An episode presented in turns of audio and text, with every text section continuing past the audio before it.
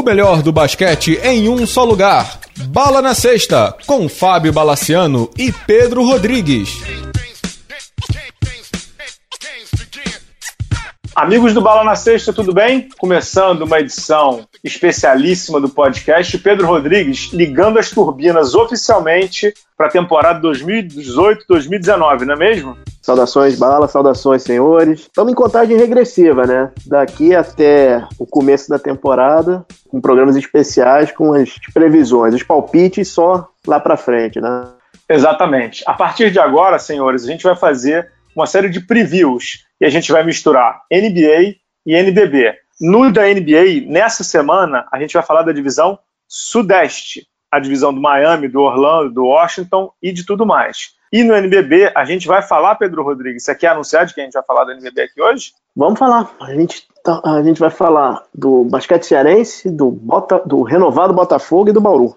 Isso aí, é isso aí. No programa de hoje, então, vamos nessa. Antes, só fazer um anúncio temos novidades nesse programa. A partir de hoje, a gente tem o Turista FC, e aí vocês vão ouvir muito a vinheta, o esporte, a propaganda dele com a gente. Já está presente na newsletter dos apoiadores do Bala na Sexta. Turista FC que fala sobre viagens, experiências esportivas. Ele é mais um dos que estão apoiando o Bala na Sexta. A gente agradece, vai ficar com a gente a temporada 2018-2019 inteira. Assim como o Mr. Boller já está, o Turista FC se junta a esse bando de loucos, né, Pedro Rodrigues? A gente agradece muito, né? Exato. O Turista FC tem experiências para eventos esportivos de grande porte, no exterior, Super Bowl. Quem quiser ver o Flamengo jogando com Orlando agora na pré-temporada, Champions League, o Turista tem todo o pacote para quem quiser acompanhar os maiores eventos em loco, né, Bala? Isso aí. Vamos então com a NBA.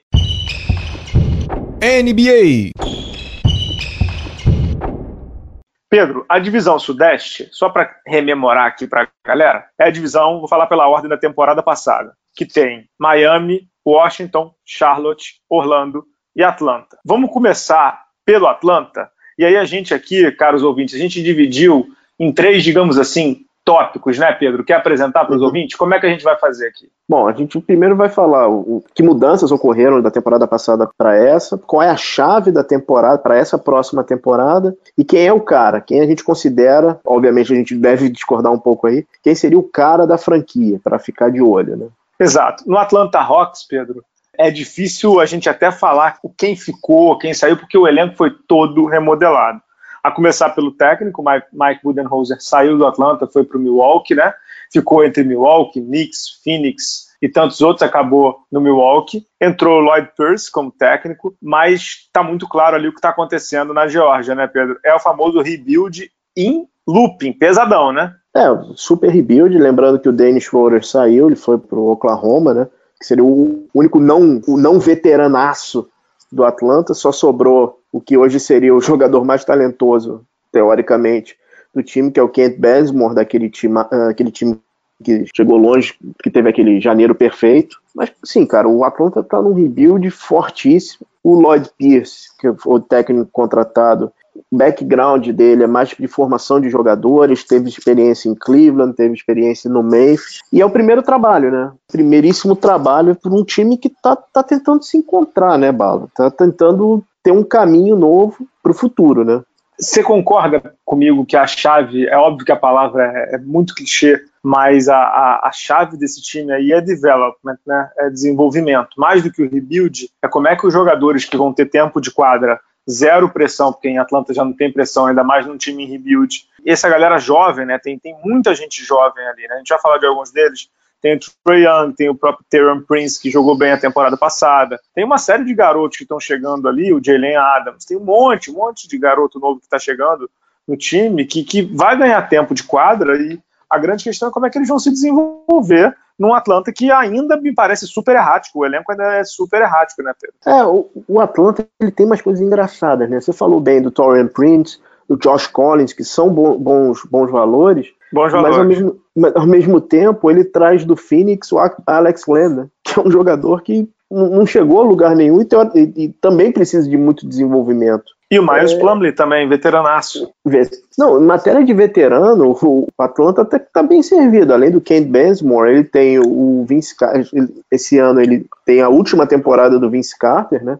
que fim. E o Jeremy Lin, né? Tá em Atlanta agora também, né? Mas parou a, em Atlanta. A, parou em Atlanta. Mas acho que o cara, né? Eu acho que quem todo mundo tá de olho efetivamente é o Trey Young, né? Porque não se sabe como é que ele vai, vai se comportar nos profissionais, né? É, para quem não sabe, o Trey Young é o novo armador do time, né? Ele tem 19 anos, vem da Universidade de Oklahoma e ele é, digamos assim, o Stephen Curry do da NCAA, né? Estilo de jogo é, armador, aquele armador que arremessa, ele arremessa quase que do meio da quadra e tudo. De novo, a questão é como o jogo dele de uma NCAA vai ser traduzido para a NBA, né? É óbvio que, que, fazer qualquer projeção agora, não vou dizer que é chute, mas é muito difícil, né? Até estava lendo essa viagem que eu, que eu tive recentemente, estava lendo o Betaball, né? E o Betaball brinca muito sobre os resumos pré-draft do Stephen Curry, né? Que dizendo que ele era lento, que não sei o que, eu acho que é muito difícil, porque o jogador ele se adapta e se desenvolve e aprende de um lugar para o outro. Então, tudo é capacidade de adaptação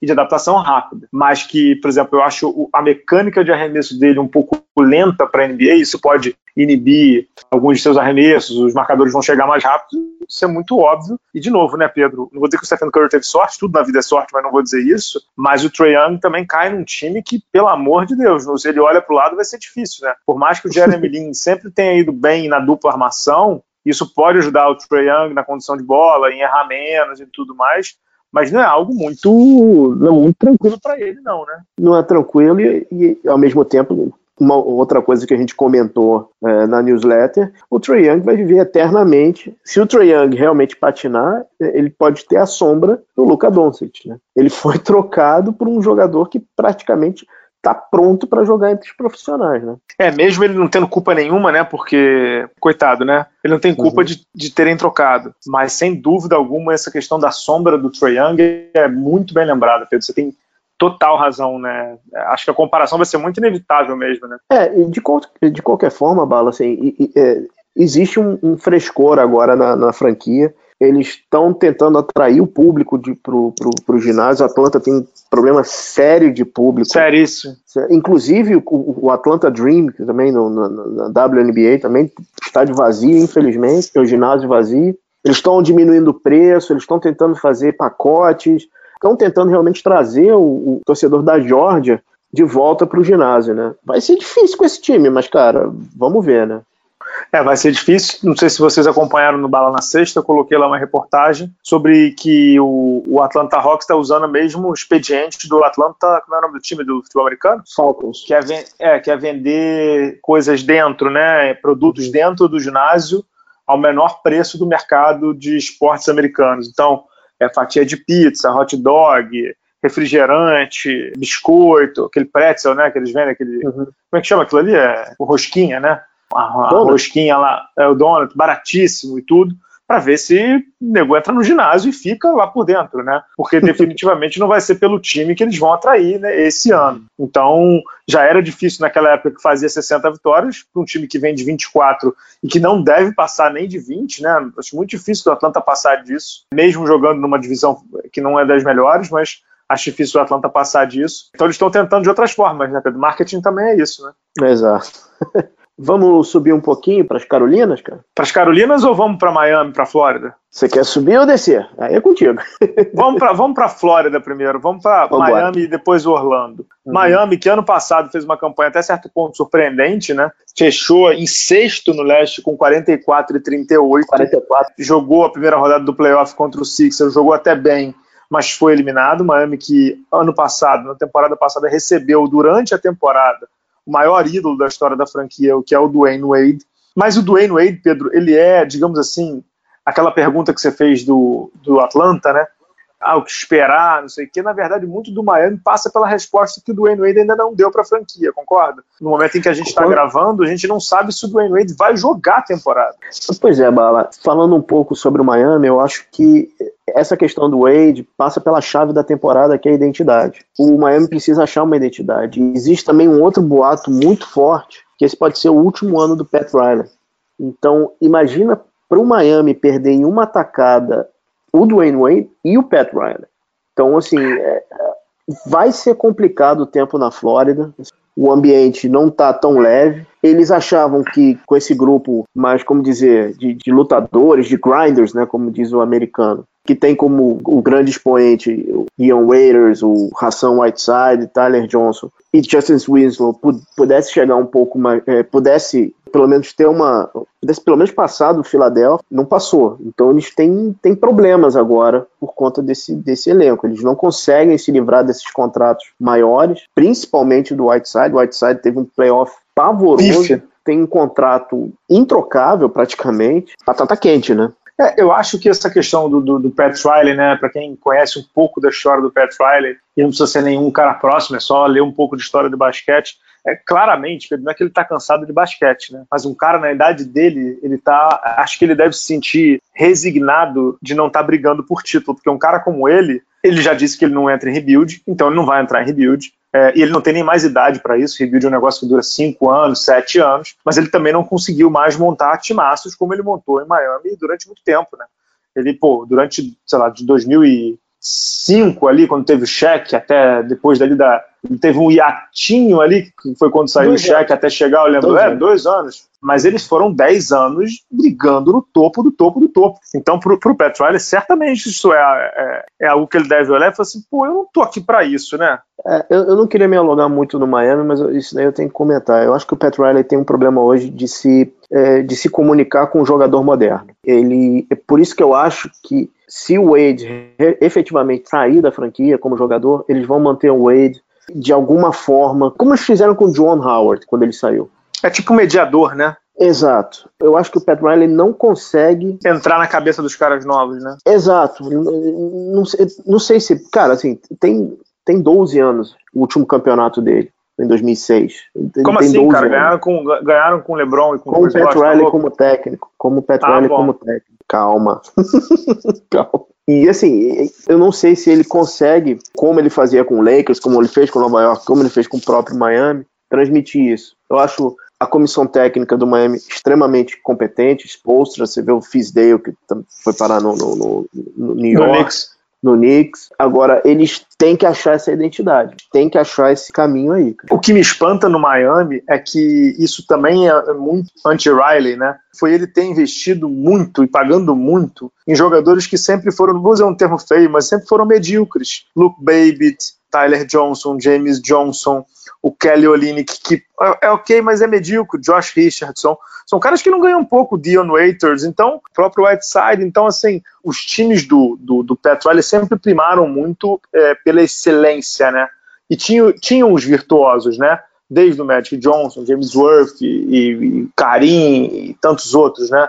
Aí depois ele foi lá para o Miami, depois ele foi para o Knicks, que tinha o Pat Ewing e tantos outros, né? E depois ele vai para o Miami, que tinha o Alonso, que tinha o Tim Hardaway, pega o Wayne Wade, pega o Shaq, e depois traz o Big Tree lá para, óbvio que ele não era o técnico, mas enfim, estava ali, foi ele que montou então, o que me chama a atenção, e aí é óbvio que também tem isso de talvez ele não conseguisse comunicar para trazer essas grandes feras, mas é o Miami, é um pouco da cultura da mediocridade, né, Pedro? Tem muito jogador médio ali, né? Não, pois é, Bala. Por isso, quando eu falo que ele não consegue se, se comunicar com o jogador moderno, você deu exemplo dos jogadores top que ele trabalhou. Só que ao mesmo tempo que ele trabalhou com, com, com esses caras, ele tinha Anthony Bonner no, no, no Knicks, ele transformou o Anthony Mason num, num All-Star. No próprio Miami, ele tinha Volshon Leonard. Então, assim, ele pegava jogadores que tinham um skill, tinham, tinham uma habilidade específica e conseguia transformar o cara numa coisa a mais. Ele não tá mais conseguindo fazer isso. E assim, não, é uhum. é, com não é mais com dinheiro, né?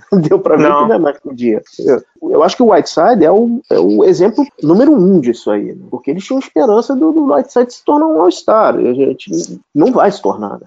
A coisa tá tão maluca lá em Miami, cara, porque assim, já, já tem rumores de troca do Dragic. É, isso Dragic que eu ia te falar é agora. O que cara, é o único All-Star da, ele é o da, cara, da né? franquia. É, ele é. é o cara, né? Ele é o cara, ele é o único All-Star da franquia, ele é o melhor jogador da franquia, e já li também rumores de troca dele, porque ele é o único asset que realmente Miami consegue, talvez, pique alto, né, de draft. Ah, pois é, e assim, um dos times que eles estão vendo é o Suns. A única coisa que o Suns pode dar é pique, né, cara? Não tem, não tem nada aqui que interesse, de, de interesse ali para Miami. Não tem. Então, assim, o que está acontecendo em Miami? É, hoje em Miami, certamente muitas, muitas, como é que chama aqueles aqueles shoppings com desconto lá, né? Porque de resto, ali na American Airlines Arena, tá, tá feio o negócio, cara. Tá feio, tá bem feio. Vamos subir um pouquinho? Bora, vamos subir um pouquinho. Vamos falar vamos do vizinho ali da Flórida, do Orlando. Orlando uhum. que terminou a temporada passada com não menos pífios como o Atlanta Hawks, né? 25 e 57. Só que o uhum. Orlando mexeu muito, né, Pedro? O Orlando mexeu demasiadamente. É, Para começar, trocaram um técnico, né? O Frank Vogel é, saiu e estava claro, a gente falou isso muito nos programas passados aqui, que o John Hammond, o novo manda-chuva de basquete, que, o, John Hammond que saiu do Bucks e foi para Orlando, ele ia botar um cara dele, né? Uhum. Ou que ele confiasse. Então ele contratou o Steve Clifford, que saiu do Charlotte, da mesma divisão, inclusive. Aí tá tentando, né, Pedro, digamos assim, é, remodelar a franquia. Pagou os tubos no Aaron Gordon, né? 76 no... milhões por quatro aninhos, né? Nossa Senhora. No Aaron Gordon, que aparentemente realmente evoluiu, está tentando ser um jogador menos previsível. Continua com o nosso bravo Evan Fournier, que eu acho um, um, ótimo jogador, mas não é o cara. E tem alguns jogadores ali que podem vir a ser alguma coisa, né? O Jonathan Simmons, acho ele um bom jogador de composição de elenco. O Vucevic sempre tem bons números. Mas a questão do Orlando é sempre a mesma, né, Pedro? A gente olha para o elenco, o Aflalo tá lá, o Didei Augustin tá lá, o Jerian Grant eu não acho ele péssimo, acho ele dá para ser um bom reserva. É, o Terence Ross está lá também, é um bom reserva. O Maurice Spikes está lá também. Não é de falta de elenco que esse time vai pagar mico. O problema do Orlando, qual é a palavra do Orlando para mim? Consistência, concorda? Eu coloquei como regularidade. Colocamos. É colocamos. Agora, Bala, me explica uma coisa. Assim, você correu pelo elenco do, do, do, do, Orlando aí e falou um nome que é o DJ Augustin. Como é que uma franquia hoje, com a NBA que tem hoje, entrega a chave da armação para o DJ Augustin. É, assim, é o Orlando, esse né? Elenco, esse elenco não tem, não tem ala demais para pouca armação, não, cara. É, na verdade, os dois, os dois armadores que o Orlando uhum. tem hoje são o DJ Augustin, que tem 30 uhum. anos, uhum. e já mais baleado do que sabe-se lá o quê, e o Jerian Grant, que é um cara de 25 anos, mais alto, mas que também não é esse primor de confiável, né? Uhum. Então, é, é assim, é bem. É a posição mais crítica do Orlando. Mas vamos combinar, Pedro. Ninguém esperava que o Orlando tivesse, digamos assim, um elenco sem buracos, né? A gente sabe que é um elenco com buraco, né? É, mas, assim, Bala, é, o que não dá para entender é o seguinte: no momento que eles fizeram a troca pelo Peyton ano passado, pelo Alfred Peyton, mas não, beleza, vão procurar alguém no mercado perderam o contrato de, de, de, perderam a janela de contrato do cara, perderam o cara pro, pro Suns, de, desculpa, pro Pelicans depois, mas, cara, desculpa, não dá para começar com, com o DJ Augustin. Cara, há dois anos atrás eles tinham o Shabazz Napier, que também não é um primor, mas, cara, pelo menos é um pouquinho melhor que esses caras, né, cara? É, mas que também não jogou nada lá, né? Jogou bem no Portland. Agora, o curioso também é que o Steve Clifford teve a temporada passada em Charlotte e ele teve um, um, um problema sério de estresse, né? É, ele quase empacotou, né? Teve arritmia, né, e tudo, eu e voltou. Eu queria conhecer o médico, eu queria conhecer o médico que recomendou ele assinar com Orlando, cara. Ah, porque é Flórida, né? Mais clima leve, tranquilo. Não tem o Michael Jordan como chefe, o que deve ser uma coisa mais razoável, né? Mas, mas assim, é, o que, que você acha dele? Assim? Cara, assim, eu acho ele um bom técnico, mas ele tá longe de ser o técnico que vai levar uma franquia a título e tudo. Agora, o caso do Orlando, claramente, é, é ser uma franquia razoavelmente confiável e que pode chegar a um lugar, sei lá, sair do plano A para um plano B, que é uhum. pegar playoff. Agora, não vai ser esse ano e não vai ser com esse elenco completamente desbalanceado, né? O Orlando tem um grande salário, que é o do Aaron Gordon, mas tem salários também grandes, né? Não sei se você sabe, uhum. o Mosgov está lá. O salário do Ross é grande, o salário do, do Fournier é grande. Então, assim, e o Orlando, já a gente sabe, não é um time que vai atrair os caras na free agency. Não vai. Não vai uhum. atrair o, o Anthony Davis daqui a dois anos. Não vai atrair o Kyle Leonard daqui a um ano. Então vai ser, como diria o outro, vai ser um trabalho lento, progressivo e demorado. Agora, eu separei a estrela, né, o cara, para a gente ficar de olho, um jovem que vem de uhum. Texas, o Bamba, o Mo Bamba, que é o pivô de 20 uhum. anos, seven uhum. footer, né, 2 de 16, que vem de Texas, né, mesma faculdade, inclusive, do DJ Augustin, tem dois, do, tem dois de Texas lá. Pedro, calor é sempre calor, mas uhum. dá para esperar alguma coisa do Bamba, ele tem 20 anos, o Lazzarini teve aqui quando a gente falou dele, ele tem um físico realmente que o braço dele, o cara abre de um, quando ele abre os dois braços, ele deve ter brincando de envergadura uns 2,50. Ele é um cavalaço, né? Pois é, Bala, mas aí fica aquela coisa, né? Será que não é um novo Tom Maker? Extremamente cru, vai estar pronto daqui a algum tempo.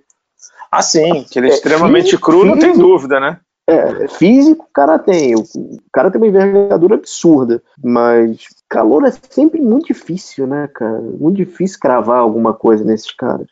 Eu tenho esperança. É, não sei se você sabe, o, o Bamba, os pais do Bamba vieram da Costa do Marfim para Nova York, é mole? Os avós nasceram em Mali, os pais nasceram uhum. na Costa do Marfim, e aí eles tentaram a vida em Nova York e, o Bamba nasceu lá em maio de 98, Pedro. Ah, você já tinha uns 75 anos, eu é, Ninguém nasce em 98. Ele nasceu 12 de maio de 98. A gente está muito velho.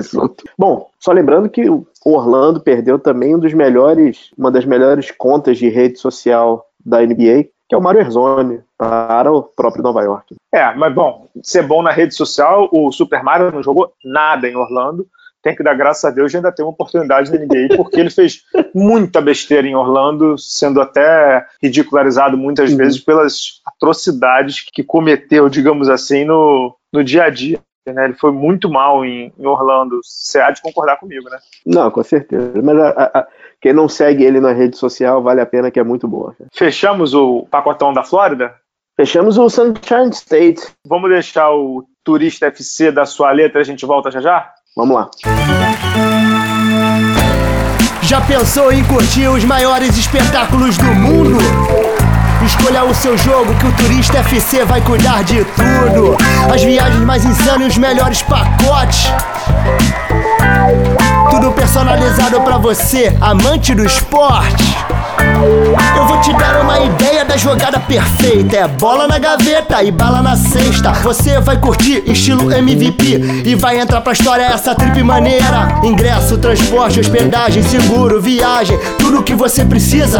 Os melhores jogos, tudo sob medida. Super Bowl, futebol europeu e corrida.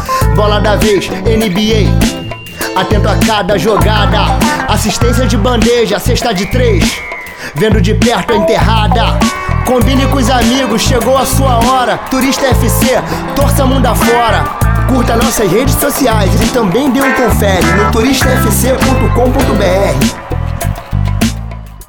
Pedro, em ritmo de rap, a gente vai falar do Charlotte Hornets, que, como a gente disse no, no bloco passado, tinha o Steve Clifford de técnico e agora tem o James Borrego, que foi assistente do San Antonio Spurs. Ele vem de San Antonio para o primeiro trabalho como assistente, perdão, como técnico principal. E vamos falar do cara do time, não? Uhum. Olha só, o melhor jogador do time é o Kemba Walker. O segundo melhor jogador do time, segundo melhor jogador do time, provavelmente, talvez o Batum. Mas para mim o cara é o Tony Parker, que veio com o Borrego lá de San Antonio. Eu nunca imaginei ver o Parker jogando na NBA com outro uniforme, Pedro. Não, isso daí realmente vai ser, vai ser diferente, cara. Eu não consegui imaginar. Só, só voltando um pouquinho ao, ao, rap, vou fazer uma piada de, de, de velho. Lembrando que o Charles está com um MC novo, né? Tá com o Mitch Kupchak agora como general manager. Conseguiu assinar o Tony Parker, né? E conseguiu convencer o Parker a, a, jogar. Eu acho que o, o Borrego tem alguma coisa por ter trabalhado em San Antonio. O que eu acho interessante é que o Parker assinou e disse que quer jogar que tem lenha ainda para queimar. Não é um trabalho de preparar jogador, até porque não tem muita gente para preparar lá em, lá em Charlotte, né, cara? É, é, você falou da, das mudanças, né? Algumas mudanças significativas no, no Charlotte, né? Chegou o Miles Bridges, né? Que é um armador, um, perdão, um ala que vem de Michigan State, me parece ser muito bom jogador. Devontae Graham também chegou de Kansas. Chegou o, o Biombo, né? Para a posição que era do Dwight Howard. Dwight Howard não durou de novo, né, um ano em mais um lugar, né, ninguém aguenta muito tempo. Daqui a pouco a gente vai falar dele. E continuam lá, né, o Marvin Williams, o Cody Ziller, o Nicolas Batum, o Willie Herman Gomes, que continua, o Frank Kaminsky, o Michael Kidd, Bill Swick, todo mundo continua lá. Então é basicamente a mesma, digamos assim, o mesmo elenco com o Parker e com o Miles Bridges. Pedro, na temporada passada, o Charlotte, que ainda tinha o Steve Clifford, teve 36 e 46. Beirou o playoff, mas não foi. Dá para esperar playoff desse time ou é excessivo? Depende do Kemba Walker. O time com Kembinha? Kemba Walker é É, não, Bala, assim, ele é um. É, Charlotte Observer fala, eu concordo, o jornal. Kemba Walker é o maior, é um dos maiores jogadores da história da franquia, se não for o maior, né? É o que está mais tempo, o que durou mais tempo lá. Ele é o pêndulo, né? Ele é o pêndulo para levar esse time para frente. Num, num leste como esse, não acho difícil não pegar um oitavo, sétimo. Só queria. Mas, é, é, que desperdício ter o Kemba Walker lá, hein, Pedro? Porque ele joga muito. Pois é, Bala, mas o Mitch Kupchak e o Michael Jordan tem uma coisa. Se eles quiserem realmente mostrar que o Charlotte quer ganhar. É, tem que manter comentou, ele lá. Você comentou do Hernan Gomes, do Kaminsky, tem o Malik Monk. Ou seja, tem muitos contratos de jogadores jovens. E esses contratos são atrativos. Se eles quiserem fazer uma boa troca. Concordo, concordo contigo. É, é, eu acho que é.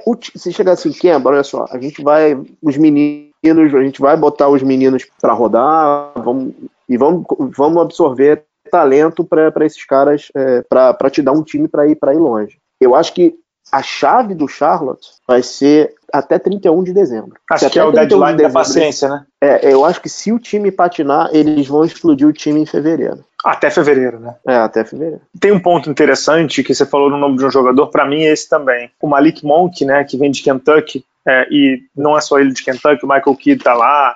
Tem um monte de gente de Kentucky ao redor da NBA, né? Poucos explodiram. Malik Monk foi, é, foi pique 11 do Charlotte no ano passado eu vi uma declaração do Mitch Kupchak falando que o Malik Monk tem que jogar como um top 15 de draft. Ou seja, já, já deu recado pro menino que teve uma temporada passada pífia de 6,7 pontos. Muito ruim, né? Esse número é ridículo, em 13 uhum. minutos por jogo. E aí eu, eu, eu concordando contigo e já, digamos assim, corroborando que é o Malik Monk vai ter que se desempenhar, cara. Se ele não desempenhar bem, jogador top 11, top 15 de draft, não é jogador para fazer seis pontos por jogo, né? E ele veio muito bem chancelado por uma faculdade que é top nos Estados Unidos. Então, é, você falou bem aí, esses jogadores que estão lá, o Monk, o próprio Miles Bridges, o Hernan Gomes, que é muito jovem, se eles não renderem Kaminsky. rápido, Kaminsky, Kaminsky acho que até menos que eu, assim, ele tem jogado bem, mas se esses caras não renderem rápido, não tem muita dúvida que o Michael Jordan, que já não é dos mais pacientes, vai mandar essa turma para as favas rápido, né? é, e assim, passa pelo, pelo, pelo Kemba Walker, né? Até porque o nome do Kemba Walker tá no mercado, né? Todo... Deixa eu te fazer uma pergunta, mudando um pouco o rumo da prosa. Te surpreendeu quando o Charlotte, não é que demitiu, né? Ele não renovou com o seu antigo general manager, né, que era, digamos assim, era um mais analytics guy, o Rich, o nome dele, o Rich Show, né? Rich, é, Rich Show. E trouxe um cara que é completamente diferente, ou seja, filosofia completamente diferente, né?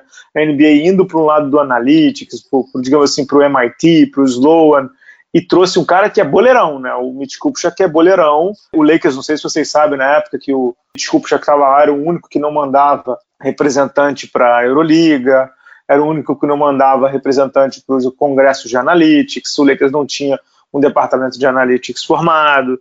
Então é um cara que não acredita muito nesse basquete que se joga hoje em dia. Engraçado que, óbvio que não conheço tão a fundo o Michael Jordan, mas ele sempre me pareceu ser muito mais progressista em termos de ver o jogo do que retrógrado. E a imagem que eu tenho do Kupcha é de um cara mais retrógrado em relação à leitura de jogo. Tô vendo mal, Pedro? Mano, assim, não dá para falar muito. Existe o problema da distância e assim, as informações que a gente consome. Mas assim, o Rich Cho, ele tava em crescente. Até 2016 o Charlotte tava muito bem. Fez playoff? fez um playoff. Fez um playoff, se não me engano, com, com 46 ou 48 vitórias nessa temporada. A velocidade que o Charlotte caiu e a qualidade do, do scout do Charlotte é que pesou pro Rich Cho. Pesou, assim, não é um lugar. Charlotte não é um lugar que atrai free agents. Sim, basicamente os mesmos problemas, muito parecidos com, Orlando, com, não é. Então o, o, trabalho tem que ser mais exato e assim não deu certo, o, o núcleo não deu certo. Ele devia ter colocado mais peças ao redor do, do Campbell Walker, não conseguiu. Michael Jordan partiu para um outro caminho. Esse, a gente pode, acho que o trabalho do Mid Cup tem problemas, tem problemas, é, mas assim, nos últimos cinco anos ele conseguiu, ele selecionou DeAngelo Russell. É, é, ele, ele teve bons drafts, tirando Jordan Clarkson, mas ele teve bons drafts. Então, de repente, é esse o caminho que o Michael Jordan tá vendo, entendeu? Pode ser, pode ser. Vamos fechar a divisão sudeste com o Washington Wizards? Vamos, deixa eu ter que chamar um juiz né, de UFC, vamos lá.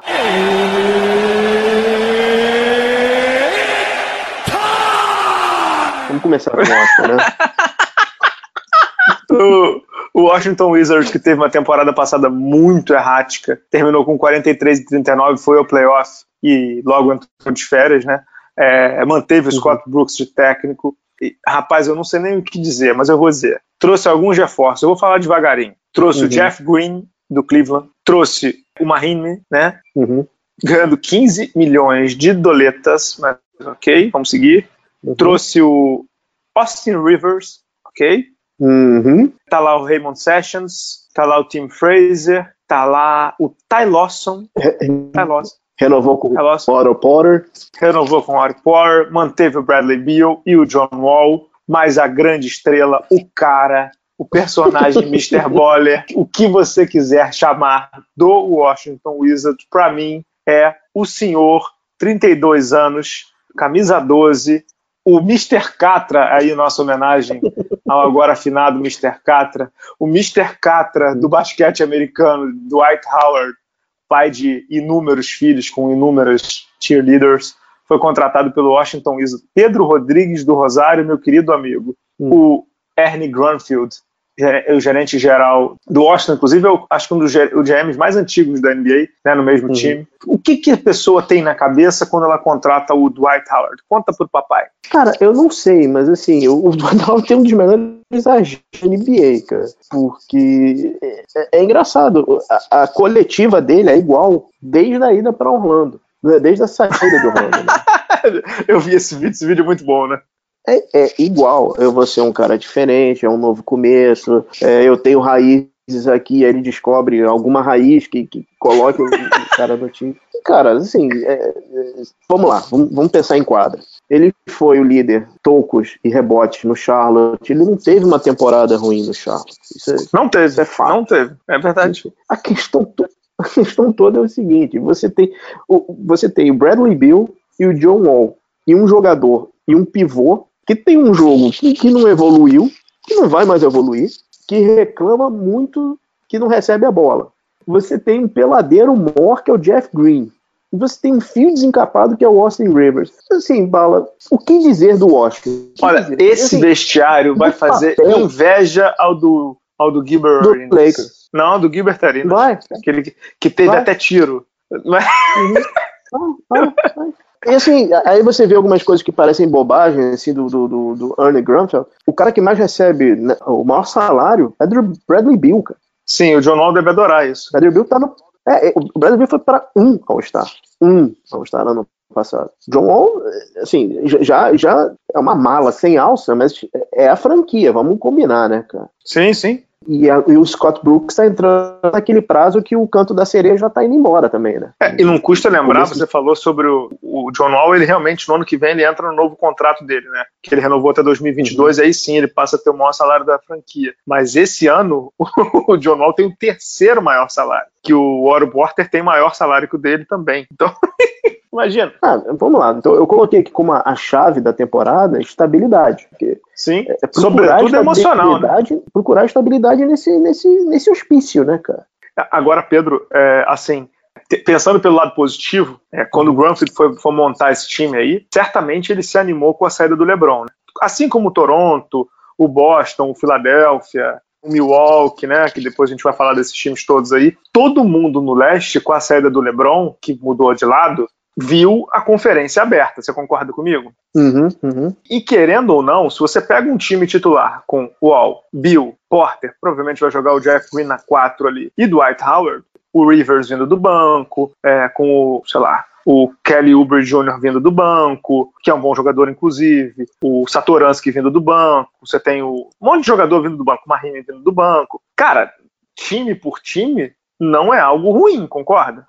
No videogame, no NBA 2K19 e no Live, é um ótimo time. O problema é a, vida, o problema é a realidade, cara. É a vida real, é a vida real. O problema é a realidade, cara.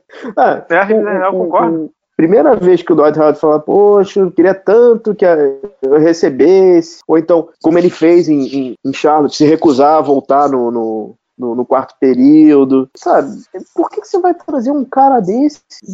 Por quê? Entendeu? É, porque, de novo, acho que a razão, pensando pelo lado. Eu não estaria, mas pensando pelo lado otimista, uhum. ele viu o leste aberto. E, cara, Pedro, é, só lembrando, né? O Phillips ele tá há muito tempo. É, certamente os donos da franquia devem também estar de olho no mercado. Pensa, será que eu tenho que fazer algum move aqui? O Washington hoje, cara, tem a sétima maior, maior folha da NBA. E o Dwight Howard, a gente falou do Dwight Howard aqui, o salário dele tá, tá assim, não é dos dos mais gigantescos, né? Ele está ganhando 5 milhões de doletas, entendeu? Então ele não. O, o problema do Dwight Howard, de novo, não é salário, não é bola, porque ele jogou bem em Charlotte, é o que ele causa no vestiário, ele causa o pânico no vestiário tem muita gente brincando, né? Aquela foto do, do John Wall meio, digamos assim, meio Zé Pequeno, com uma cara meio inchada e tudo, é porque quando ele soube que o Dwight Howard foi, ele entrou em rehab, né? Ele ficou louco. Mas é por aí mesmo. Acho que a palavra que você usou é essa, estabilidade. Eu adicionaria emocional. Estabilidade emocional. Agora, se o time se conseguir se manter, não vou dizer tranquilo, porque a palavra não é tranquilo, mas se o time conseguir se manter focado na missão, o Washington tem uma missão, não é chegar no playoff, não é ganhar a primeira rodada. O Washington tem que ter uma missão de ganhar o leste, porque time ele tem. Fala. Agora, você imagina quão tóxico é esse vestiário quando você traz o Howard e deixa o Gortat sair. O, o Gortat, eu imagino que deve ser muito mais fácil você convencer o Gortat que vai mudar do que o, o, o Dwight Howard mudar, cara. É, mas também tem isso, né? A troca do, do Gortat foi que é, assim, ele claramente, isso, isso, a gente viu nos playoffs passados, né? Ele estava batendo de frente uhum. com o Al e Bill a cada segundo ali né, na quadra, né? Tava saindo na porrada e discordando, digamos assim, dos métodos dos líderes do time. Então era uma praticamente uma escolha de Sofia ali, né? Vamos fazer, vamos fazer uma, um pequeno trabalho de ciência de dados, né? Vamos voltar um pouquinho. O Nenê teve problemas também, né? Ô Pedro, o John Wall é uma mala. O John Wall é uma mala. Eu não, tive. o Nenê, eu, tive, eu conheci, exato. Eu conheci ele no Rio, ele é uma mala. Não, fala. Ele, é, ele mata pivô.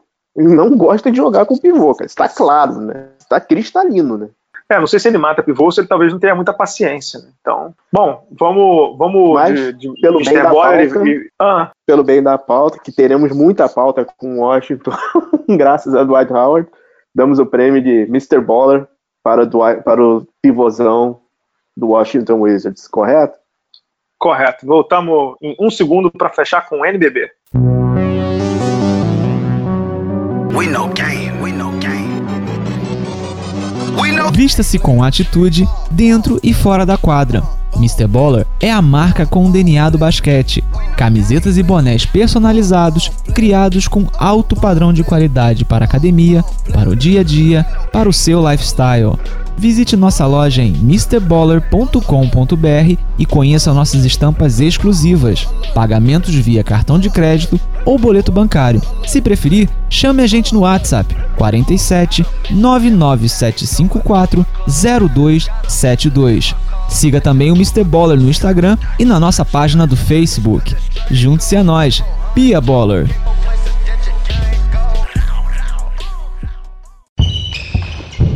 NBB. Pedro, no resumão também do NBB, nos previews aqui do, do NBB, vamos falar do basquete cearense. Acho que é importante falar do basquete cearense, que é um time que mudou muito. Existia até uma ameaça, uma questão que o time talvez não jogasse. Vai jogar o NBB, está mantido. O time perdeu o Davi Rosseto, que veio para o Flamengo, o Léo, que foi para o Minas, o Betinho, que foi para o Pinheiros, o Padolinha, né, que é o Armani, que também foi para o Vasco, mas manteve o Felipe Ribeiro, manteve o Soaresson, manteve o Rachon, manteve o Paulinho e o Fioroto e trouxe alguns reforços pontuais. O Paulo, armador, o Feliz, que era do Botafogo, o Léo, também ala, e o Alex, que para mim é um ótimo jogador, vem de lesão, né? Ele estava no Caxias, e o técnico que vai ser o Russo, né? O Fabrício Russo, vai ser o técnico do time. É um time para se manter na divisão de elite do basquete brasileiro, né, Pedro? É, e o Boracini tá voltando de lesão também, né? Também, importante, também. Importante mencionar. A chave para mim do basquete cearense é a normalidade. O basquete cearense perdeu muito e muito rápido. Perdeu o Bial, Bial, perdeu né, o patrocinador. É o perdeu o patrocinador é, é, principal, que era o Solar mas está se re remontando, cara, está se remontando, trazendo normalidade. Como você falou, manteve uma base, manteve Fioroto, Soaresson, trouxe o Alex, que é um bom jogador de, de Caxias, você comentou isso, e eles, não sei se você viu, eles estão trazendo o público, eles começaram com sócio torcedor agora no dia 12, Sim. eles estão tentando mostrar que mudou, mas está vivo o projeto, isso é muito importante. Não, concordo, acho que a grande vitória foi ter mantido o projeto e agora é tentar se manter na divisão de elite do NBB, né? Acho que isso aí é, é a missão número um do basquete cearense, concorda? Uhum. A gente está com um regulamento meio estranho pelo número de participantes do NBB. Não vejo demérito do, do, do cearense é, buscar se manter na, na, na, na, divisão de elite, porque realmente é um. Se, se, se pudesse se aplicar, é praticamente um rebuild, né? É um é, são 14 do... times, né? Passam 12 para o playoff. Só o é. 13 terceiro que não tem nada, porque cai em dois, não é isso? É o limbo, isso, é o limbo, né? Ele fica ali no limbo, né? Na verdade, cai um, não é isso ou cai dois? Perdão cai um. É isso, é isso. Do quinto ao, do primeiro ao décimo segundo playoff, décimo terceiro uhum. não tem nada, e o décimo, décimo quarto é o que cai para a Liga Ouro. Então, tudo menos o último para o basquete cearense, concorda? Sim, exatamente. E é assim, vai ser um ano fundamental para o basquete cearense existir daqui a 3, 4, 6 anos. Sim, concordo. Perdeu a grande figura do projeto, né? Mais do que o jogador, o Bial era a figura que sustentava o projeto em termos de imagem, né? É isso. Agora, é uma cidade com dois ginásios, que é importante, né? O, top, né? Primeiros... Ginásio top. Paulo Sarazati e do, do, Centro Olímpico, né? Isso, vai, jogar, vai começar no Centro Olímpico, pelo que eu entendi, é um, é um estádio menor para trazer realmente a torcida, fazer realmente um caldeirão e é isso, cara, tentar ganhar jogos em casa para realmente é, tentar se manter na elite. Exato. Podemos passar para Bauru? Bauru, que manteve o técnico Demetrios, perdeu o Chilton, que foi para o Corinthians, o Stefano, que foi para São José, o Renan, que foi para o Paulistano, o Isaac, que foi para o Pinheiros, o Duda, que foi para o Vasco, e o Hetzheimer, que foi para Franca, até se lesionou, melhores para ele. Mas Bauru contratou, e eu achei que Bauru contratou bem. Além de ter mantido o Alex, que está voltando de lesão, e o Gui Santos e o Jaú também, né, que foram basicamente os três que ficaram, eu achei que o Bauru foi super bem no mercado. Na armação, ele contratou o Larry, que volta ao time depois de muito tempo, ele contrato de dois anos, inclusive, praticamente para encerrar a carreira. Pescou o Fulvio no mercado, estava dando sopa, pescou o Fulvio. Trouxe o Cauê Verzola, que veio de Caxias, ótimo jogador muito também. Muito bom. O Basílio, o Gustavo Basílio, que estava em Bauru, que estava no Vasco também. Outro que veio do Vasco, Lucas Mariano, torcer para que ele cuide do seu físico, porque basquete ele tem. Trouxe o Ruiz, que veio do Quilmes, da Argentina. Trouxe o Renato, que veio do Vitória, Renato Schotts, bom jogador também para composição de elenco. O Marcão, que veio do Caxias, de pivô. E o Jefferson. Ou seja, de corpos, o Demetrius não vai reclamar. Tudo bem que ele não tem o Jaú, que se lesionou, e o Alex está voltando, mas é um elenco de respeito, né, Pedro Rodrigues? E tem, e tem hoje peças, né? Que o Muitas Bauru, peças. É, e Bauru, em dado momento, estava complicado, né? Fala, para mim, a chave da temporada pro, pro Bauru é não ter atropelos, né? Que o Bauru tá vivendo de atropelo em atropelo há alguns anos. Não é um atropelo no mau sentido, mas é o time que mais tem obstáculos na frente, consegue superar, é um time de superação escrito na testa. Agora, com esse elenco, eu acho que ele consegue ter maior é, versatilidade, muda um pouco. Um elenco na mão super técnico, que é o Demetri, pode fazer estrago nesse NBB. Ele, para mim, luta pela parte de cima da tabela, cara. Para mim, o Bauru briga pelo título. Uhum. Bauru briga pelo título, vai pegar um fim de, um, uma, um fim de recuperação do Alex, é, lembrando que esse núcleo aí, né, Alex e Jefferson, é, ganhou o NBB, né, pelo time duas temporadas atrás. Tem o Larry, que ainda rende muito. Tem o Fulvio, que ainda rende muito. Tem o Gabriel Jaú, que acho que volta para o final da, da, fase final da temporada. Tem o Lucas Mariano, que faz diferença se for bem trabalhada a parte física. O Basílio foi muito bem no Vasco. Para mim, Bauru briga pelo título. Talvez não seja o favorito, né, porque para mim, Flamengo e talvez Franca e Mogi, provavelmente, estão ali também junto com ele, mas eu acho que Bauru vem que vem, cara.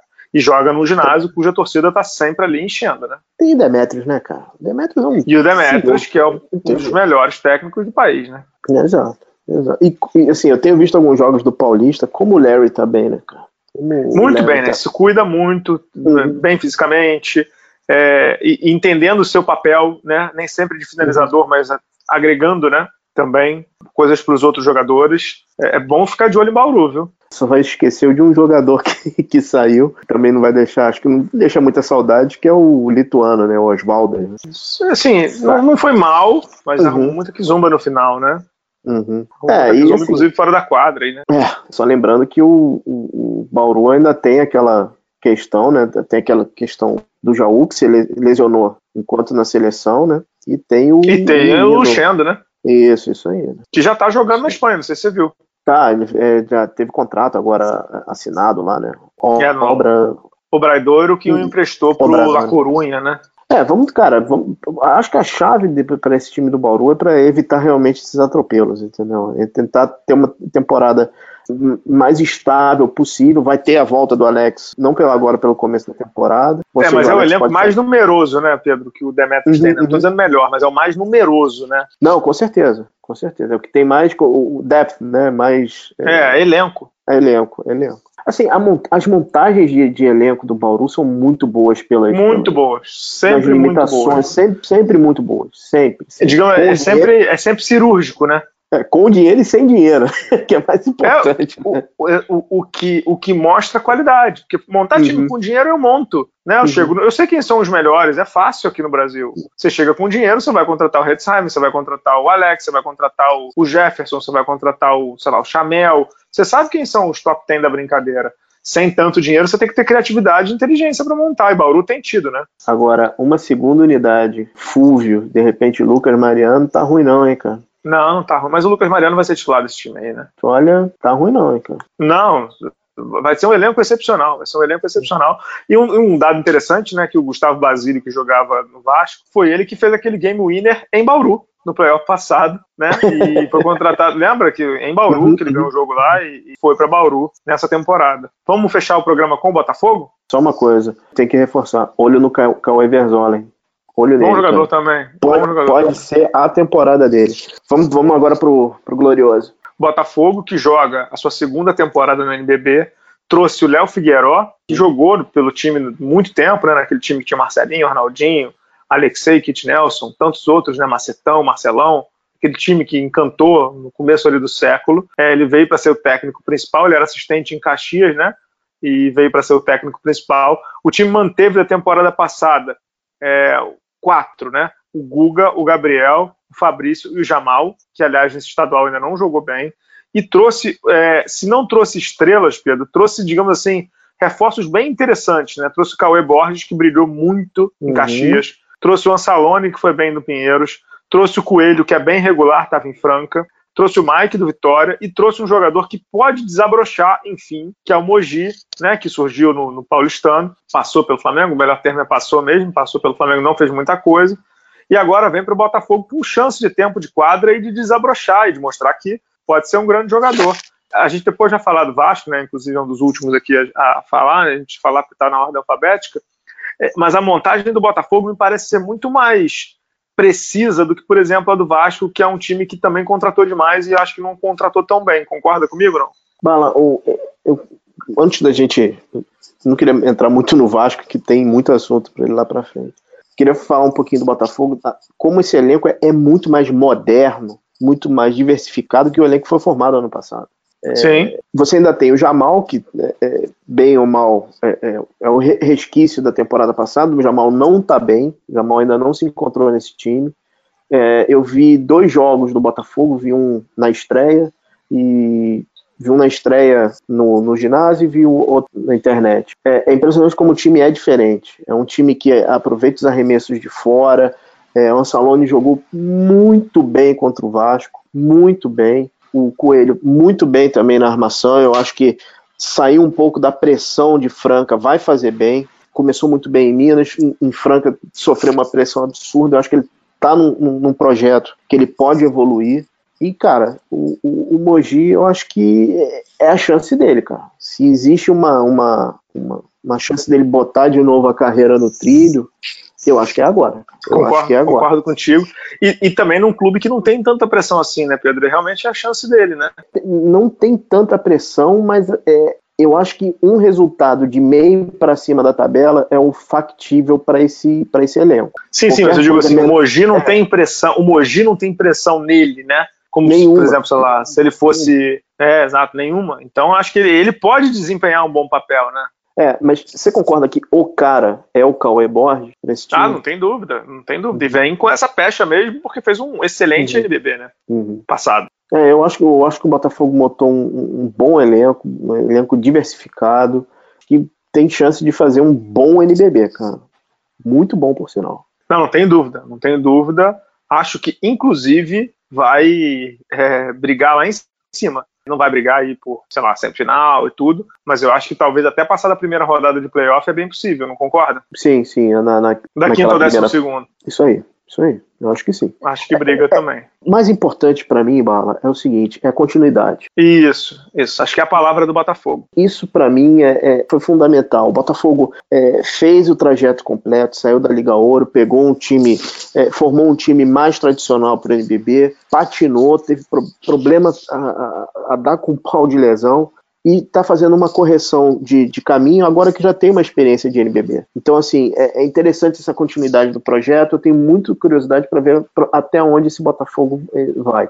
Ah, sim, concordo, concordo inteiramente. Vai ser um time interessante de acompanhar, viu? E torço para também para que a torcida do Botafogo acompanhe o time, né? Ano passado é, não ia muito, o ginásio ficava super vazio, ia num lugar central aqui do Rio de Janeiro, o próprio bairro de Botafogo, tem metrô perto, tem ônibus perto, tem lugar para estacionar o carro, quem quiser ir de carro, tem tudo ali perto. O Botafogo precisa dar uma moral maior pro time, né, Pedro? Eu concordo. Eles merecem, cara. Esse- eu, eu- eu vi os dois jogos contra o Flamengo. O segundo jogo, o Botafogo jogou muito bem. Quase chegou no, no- no time, quase chegou no, no Flamengo. Vale a pena ver esse time jogar, cara. Vale a pena mesmo. Ah, sim, sem dúvida, sem dúvida. Fechamos o programa dessa semana, Pedro? Fechamos. Acho que para a primeira prévia de primeira semana foi bem, né? Muito bem. Voltamos semana que vem. Semana que vem voltamos com um programa especial de 10 anos de bala na sexta. Nós vamos fazer algo diferente para os senhores. Pedro Rodrigues, muito obrigado. Pedro Amorim, Estação Indoor, pela edição, muito obrigado. Até a próxima, pessoal. Tchau, tchau.